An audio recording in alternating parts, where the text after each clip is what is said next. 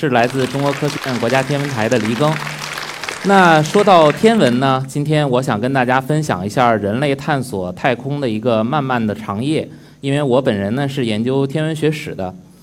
呃，首先呢，我想可能大家会思考一下，究竟什么是天文啊？大家可能首先会想到像星际旅行啊，呃，比如说像时空穿越啊，或者像外星人啊等等很多非常高大上的一些词汇。但是今天我要跟大家讲的这些呢，啊，可能跟这些呃前面讲的这个这几个词汇还稍微有点差距。当然，并不是说我们天文学家做的东西不高大上啊。呃，因为呢，今天我们要讲到的东西，其实是我想跟大家说的，就是天文离我们并不遥远。中国古代有一句话呢，叫“三代以上，人人皆知天文”。那么这个这句话的是什么意思呢？也就是说，在我们非常古老的历史上，历史时期，比如说夏商周三代以前，几乎每一个人都懂天文。那么天文就离我们非常近。那大家可能觉得说，哎，你放的这些照片，其实我们离我们非常遥远，我们也见不到平时。那么 大家去想一下，今天我们能够坐在这儿是为什么呢？因为我们有一个广告说我们在二零一八年六月三号下午十五点的时候，在上海的黄埔剧场会有一场演出。OK，于是大家都聚在这儿了。那么我们前面的这个要素里面就包括了有今天是这个六月三号，有十五点，对吧？有日期、有时间，还有一个位置。那么有了时间和空间，于是呢，我们才能够在这块儿相聚。那么时间和空间的这些概念呢，其实就是来自于天文。比如说，我们经常说宇宙啊，那么中国古人管宇宙说，呃，上天下四方为宇，古往今来为宙，对吧？那么其实宇宙这个字呢，本来就是一个时间的概念和一个空间的概念。因此呢，我们说，不管是日期也好，还是时间也好，还是我们的空间也好，其实跟天文都是非常相关的。那么具体来说呢，比如说像在时间上面。我们中国古代有很多的计时仪器，啊，那么我们现在要想知道时间，大家可能会习惯性的拿出手机或者是手表，或者去看看电视，我们就知道现在是几点几分了。但是我们去设想一下，如果在没有这些手机和手表的这些时代，在漫长的一个几千年的这种历史过程中，其实古人是怎么来知道时间的呢？那其实古人也做了很多的这个创新，比如说，当我们通过天文观测到这些时间之后，我们就想办法把这些时间留在地面上。那么我这个下面图片放给大家，这个就是北宋时期中国天文学家制造的一架仪器，叫水运仪象台。那么通过用水让水流均匀的来运转，驱动中间的这个大的这个轮，那么它就可以让时间比较均匀的留在地面上。同时呢，我们还要有一个授时系统。那么通过这个授时系统呢，就可以把时间播发给大家，我们就知道，哎，现在大概是几点几分了。其实我们现在的时间授时系统呢，跟古代也没有太大的差别，只不过我们现在有了这个互联网啊，有了各种新先进的手段，所以我们的手机都在实时的和后台进行校准，让我们能能够知道我们现在这个地球究竟处于一个什么样的位置。那除了时间呢，还有一项重要的东西就是历法啊。那说到历法呢，就是说白了就是几月几号。其实我们的历法是由什么来决定的呢？是由地球围绕这个在整个在太阳系里的运转来决定的。比如说，我们经常说一年，因为地球绕太阳一周大概是三百六十五点二四二五天，所以我们大家都知道我们的一年是三百六十五天，然后每四年会多一天，这样的话就基本上和地球运行的周期是相等的。那么同时我们还说一个月，因为月球绕地球呃运转一周的时间大概是二十九点五天，所以我们一个月有的是二十九天，有的是三十天。这个都是非常容易理解的。其实，在很早很早的时候，古人就已经学会了通过天文观测来掌握时间和历法的一些这个方法。比如说，像这块大家看到的这个墙啊，这个是我们复原出来的一个公元前两千三百年到两千五百年陶寺时期古人通过观测地平方位来确定日期的。那么，太阳每天它在升起的时候出地平的时候，它的位置实际上都是不一样的。只要你站在同一个地方去观测，你就会发现这样的规律。那么通过建造这样的狭缝和墙，那么我们就可以知道，当太阳从这个狭缝出来，今天大概是几月几号；太阳从那个狭缝出来，今天是几月几号。这个其实就是一个地平历的这种历法系统。所以在古代呢，时间和历法一直是我们天文学家一个非常重要的工作。中国古代的这种天文机构啊，就叫钦天监。那么钦天监呢，在古代基本上是一个正五品的衙门，那么放在现在基本上也就相当于正局级。要说起来，跟我们国家天文台的级别也差不多。但是其实，在古代呢，它的权力可是比现在的国家天文台要大得多。为什么呢？因为在古代呢，天文和政治之间的关系还非常明确。啊，比如说像皇帝啊，在古代的钦天监里，它主要有三项重要的功能。首先一个呢是观象授时，就是我刚才说的，啊，那通过观测我要来编制历法，那么我把这些历法颁行到全国，那么这个是钦天监的一个非常重要的工作。那么第二项呢，就是来观测天象，比如说像这个这些星象的斗转星移啊，钦天监的官员要必须来进行记录。当然除此以外，还有一个现在天文学家不太会做的啊，就是这个星占。那么，当皇帝有一些重要的国家的这种呃国事活动啊，或者是比如说皇帝要盖一个新的东西啊，要要进行选址啊，这个时候都会派天文学家去啊，就是钦天监的这些官员要到这个地方去进行测算，那么才知道这个选的这个地方是不是合适啊。所以呢古代呢，钦天监它的这个功能其实比现在要多得多啊，它不是一个纯科学性的东西。如果大家经常去看一些这个电视剧，比如古装戏里面，有时候会讲到钦天监的官员。那么在明清时期，他们其实就在现在天安门广场上面办公，当然他的外属呢就在这个就是现在的这个北京的古观象台。呃，在这上面呢还有几架大型的清朝留下来的这种天文仪器。那么通过这些天文仪器呢，我们就可以对天进行观测。当然现在如果说要进行天文观测，大家首先会想到的是什么呢？那么肯定是望远镜，对吧？天文学家现在建造了许多非常非常大的望远镜，但是其实望远镜是在1609年才发明出来，并且被用于天文观测的。那么在1609年以前几千年的历史里面，其实人类并没有望远镜。但是呢，如果仅仅依靠我们肉眼去观星，其实我们从极限上来说，我们可以看到六千多颗全天上面可以看到六千多颗恒星。那其实这个数量是非常非常多。大家可能说，为什么我平时看不到？那么首先一个，你要找一个非常非常黑暗的地方，仔细的去观测。那么你要经过长时间的这种积累啊，加上经验啊，慢慢的你就可以看到越来越多的星。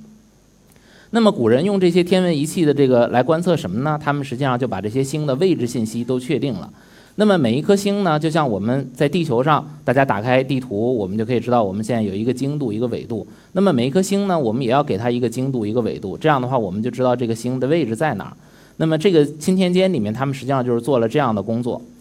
那么有了这些观测之后呢，他们就会形成一些这个星图和星表。那么通过这些天象记录啊，古人就会这个做出很多非常重要的贡献啊。我们经常说中国古代天文天象记录非常全。比如说像现在我放到的这张照片呢，就是蟹状星云。当然这张照片呢是哈勃太空望远镜拍摄的，我们可以非常清晰的看到它里面的这个结构。那么蟹状星云是怎么形成的呢？它是由一颗大质量恒星，它在演化的末期，在它爆炸的过程中，然后发出的这个就形成的这样的一个超新星遗迹。那么现在通过望远镜，我们可以清晰的看到，其实它里面的这些纤维状结构正在不断的向外扩张，而且扩张的速度非常快。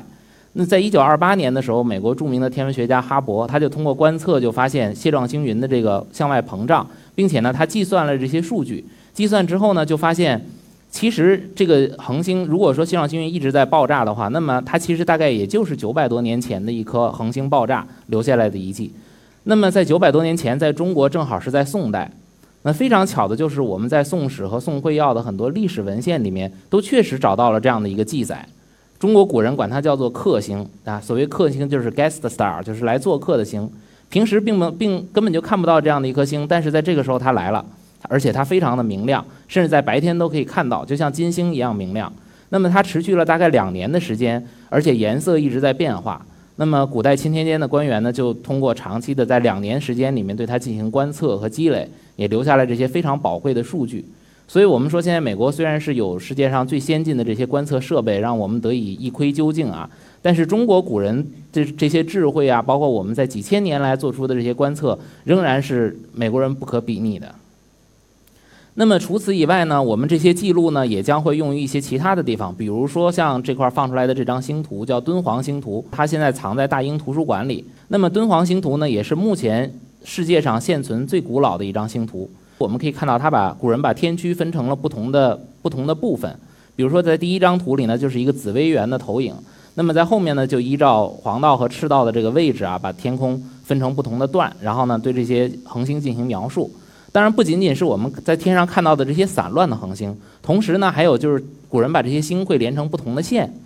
啊，那现在这个线呢，大家肯定都知道就是星座啊。在现在我们经常都使用的是古希腊的一些星座，就是把全天分成八十八个星座，啊，经常大家在算命的时候会用到这些啊，就是算今你是什么星座出生的呀，然后再再看一看这个性格合不合啊，啊，这个是西方的这种呃占星学。那么中国古代也有占星学，只不过跟西方的体系不太一样，因为我们的星座体系叫三元二十八宿。其实我们也是把天上面分成了不同的天区，并且赋予它不同的含义，只不过它不是用这些动物来命名的。比如说在我们的这个三元二十八宿里面，它就有紫禁城，有城市，另外呢还有天地之间感应。就中国人认为这个天地感应啊，就天人和谐，天上有什么东西，地上就有什么东西，所以我们要把地上的这些东西全部都投影到天上。就在天上也有市场啊，也有官员啊，也有各种各样的事件。那么，如果天上发星，比如说像行星的这些位置啊，或者像彗星啊，啊，像这些异常天象发生的时候，古人就认为，哎，你看需要有大的事件发生了，所以这个也是中国古代这个军国占星术里面的一个重要的基础。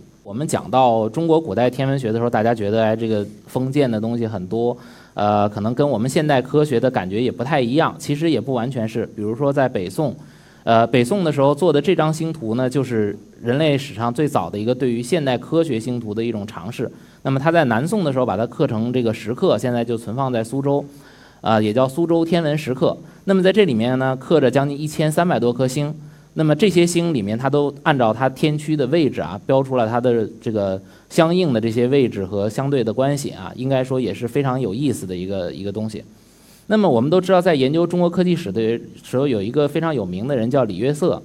那么李约瑟呢，也提出了一个叫李约瑟问题。那么他是一位英国人，但是不远万里来到中国，为中国科技史事业鞠躬尽瘁。那么李约瑟也写了《中国科学技术史》这样的一部大书。那么在这里面，他提出来李约瑟问题就是：你看，中国古代有这么发达的科学和技术，但是为什么近代科学没有产生在中国呢？那么这个问题呢，其实有的时候我们乍一听觉得哎很有道理啊，于是呢，其实很多科技史家都做了几十年的研究。当然现在我们慢慢的开始考虑，其实我们不用太过于拘泥于这个，因为李约瑟他还是以一种西方中心论来考虑这个。有的时候我们更多的去考虑，当我们把科学放在一个文明的框架下去看的话，我们就知道现代科学产生不过只有几百年的历史，但是我们人类文明已经有上万年的历史。所以在没有科学的几千年里面，其实我们人类也照样可以生存。那么科学呢，只是我们理解自然的一种方式。因此呢，当我们去看待中国古代天文学的时候，我们可能更多的会可以从它的一些文化含义，当然它对现代科学也会有一些帮助，就去考虑它的文化，去考虑我们的传统，这些东西也许更加重要。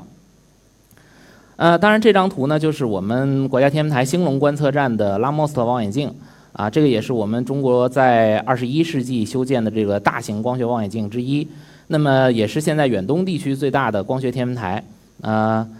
呃，这个我想借助这个拉莫斯望远镜呢，来讲一下我们人类探索太空的一个一组一组数据啊。那么在中国最早公元前的这个《十世星经》里面呢，记载了一百二十一颗恒星的数据啊，包括这些恒星的位置信息。那其实，在这个古希腊时期呢，比如说希帕恰斯星表，当然比我们要晚了一些，它大概有一千零二十二颗恒星的数据。那么到了一六零九年，有了望远镜之后，我们的视野得到了很大的扩张，我们可以看到非常非常暗弱的这些天体。那在十九世纪初的时候呢，这个贝塞尔星表就有五万个恒星的数据了。那到了二十世纪初的时候，这个德雷伯星表就已经达到了四十万颗恒星的数据，而且当时这些数据就已经比之前要要精确的多，因为有了新的这种天文参考系。一九九七年的这个地谷星表呢，已经达到了一百零五万颗恒星的数据。那么我们这个拉莫斯特望远镜呢，它可以同时观测将近四千颗恒星的光谱啊，它对这些恒星进行一个详细的分类，也是重要的一个巡天计划。到二零一七年六月为止呢，拉莫斯望远镜已经观测到了九百万个恒星的光谱。然后其中呢，对于其他的这些恒星数据也达到了四百九十二万条，啊，大家可能想到跟我们传统相比啊，这个在几百年的历史里面，确实人类进步非常非常大。我们已经可以看到将近九百万颗恒星的这些数据了，是不是非常多呢？那我想再告诉大家一个数据，就是在我们的银河系里究竟有多少颗恒星呢？那么初步的估算应该是在一千亿颗。那么在宇宙里又有多少个像银河系这样的星系呢？至少也在一千亿个以上。所以可想而知啊，我们人类对于宇宙的探索才仅仅是一个开始啊！啊，我们现在还是在做着很多呃非常有益的尝试，比如说，呃，同样属于国家天文台的发色望远镜，也是现在世界上最大的单口径的射电望远镜，它达到了五百米的口径啊，就是啊，那么它的分辨率呢也是非常高的。那么借助发色望远镜呢，我想引用一个张衡在《灵线》里面他讲到的一个话，就是“过此而亡者，未知或知也；未知或知者，宇宙之谓也。”宇宙表无极，宙之端无穷。他它告诉我们的意思就是说，当我们去探索未知世界的时候，还宇宙还有很多很多东西等待我们去探索。其实我们的古人早就已经想要去知道宇宙究竟是什么样的。我们现在的天文学家呢，在竭尽全力也在解释跟古人同样的一些问题。我们在人类在宇宙里面是非常渺小的，不管是对于我们的自己的历史也好啊，还是对于我们的时空也好啊，我们都还有太多太多的东西不知道。最后这张图呢？是叫暗淡蓝点啊，可能很多小朋友们也许都听说过，因为他是一个著名的这个天文学家，叫卡尔萨根。那么他倡导积极倡导来拍摄的这张照片，在一九九零年二月十四号的那一天，旅行者一号在它飞到这个非常遥远的一个，就是已经快到太阳系边缘的一个非常遥远的距离的时候，那么 NASA 也就是美国航空航天局指示它调回头去。冲着我们太阳系拍了一组照片，那么也就是形成了我们现在的一个太阳系全家福。那么在这张照片里面呢，我们找到了我们的地球。那么这个地球呢，就是我在图上面标出来的这个原色的这个小蓝圈儿，啊，那么可以见到，就是这是我们人类的探测器在非常遥远的，其实也不算是非常遥远，在宇宙里去回望我们地球的时候，我们可以考虑到我们所有的人类，我们的历史。我们的宗教，我们所爱的人，我们所居住的地方，都生活在这么这么渺小的一个小点儿上。那么，宇宙还要这么这么浩瀚、这么无穷的空间等待我们去探索。其实我们不知道的远远大于我们知道的。